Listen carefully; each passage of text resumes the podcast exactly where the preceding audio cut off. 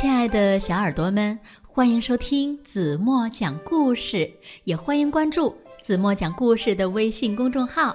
我是子墨姐姐。小朋友们，你们有没有发过烧呢？发烧的时候是不是很不舒服呢？那你们知道吗？有一天呀，地球也发烧了。为此呀，动物界召开了一次国际会议。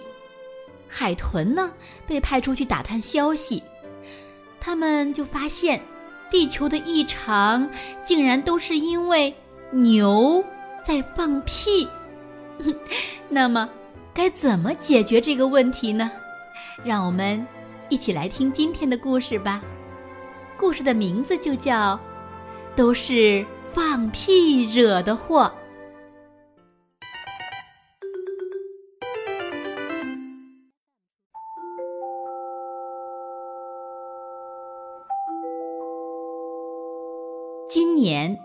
极地的冰融化的比以往都要快。一只大野狼被困在一块浮冰上，一沉一浮的往海中央飘去。它大声喊着：“救命啊！救命啊！”驯鹿在去草原的路上也差一点呀，就淹死了。北极熊呢，准备把白色的大衣换掉，因为现在地面不再是雪白的，很容易暴露行踪。在地球另一边的动物也忧心忡忡的，因为天空不再下雨，草地呢也逐渐消失。袋鼠必须跳得更高，才能获得稀少的食物。澳洲野犬快抓狂了，因为它身上竟然出现了出现了棕色的斑点。巨蜥也忍受不了强烈的阳光。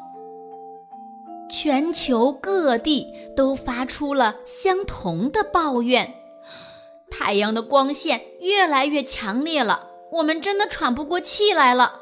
雨下的也不够多。为了找出。大气层异常的原因，动物界决定召开一次国际会议。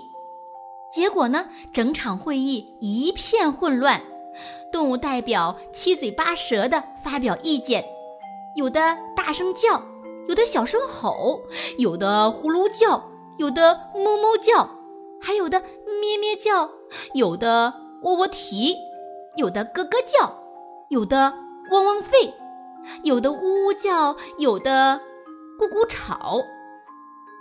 最后呀，大家唯一同意的一件事是，必须先找出问题，才能解决它。于是呢，海豚被派到世界各地打探消息。它从黄河到亚马逊河，从北冰洋到太平洋。从旺加西海峡直到直布陀罗海峡，从阿拉斯加湾到阿卡巴湾，从阿拉伯海到塔斯曼海，海豚来回穿梭的收集资讯。后来，动物们一分析，结果发现了一个意想不到的事实：地球发烧了，这是真的，而且。都是放屁惹的祸，啊！不可思议！没想到的是，牛放的屁是导致全球变暖的原因之一。因为从北到南，从东到西，每个地方都有牛在放屁。它们用尽一生的时间吃草、反刍和放屁，造成了地球巨大的改变。扰乱了大气层和气候变化，哇，事态严重！各种动物们呀，再度聚集在一起，大家七嘴八舌的讨论着。有的动物建议了把地球上的牛全部都消灭掉，但是呢，食肉动物全部反对，它们最爱吃香嫩多汁的带骨牛排了。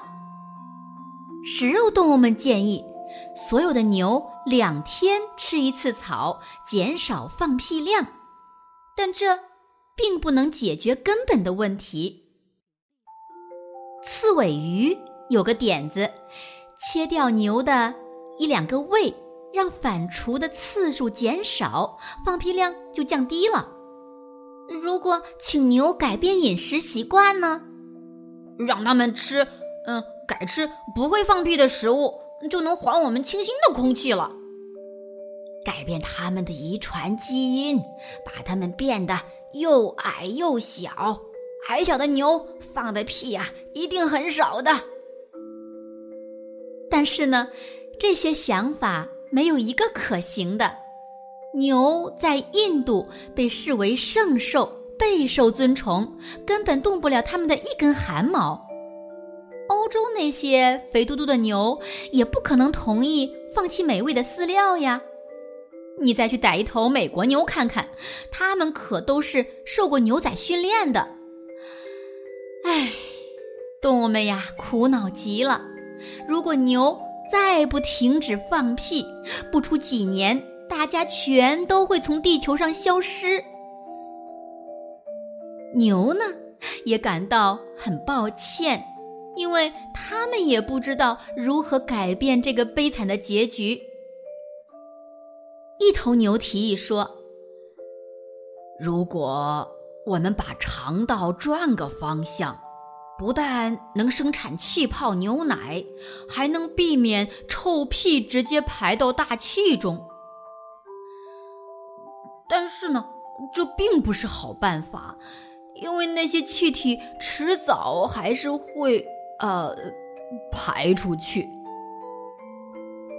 这个时候，一只鼠海豚紧张地说：“呃，呃，想要解决这个问题，就必须让牛继续放屁才行。”其他动物都十分惊讶，并且嘲笑他：“哼，这是什么蠢想法呀！”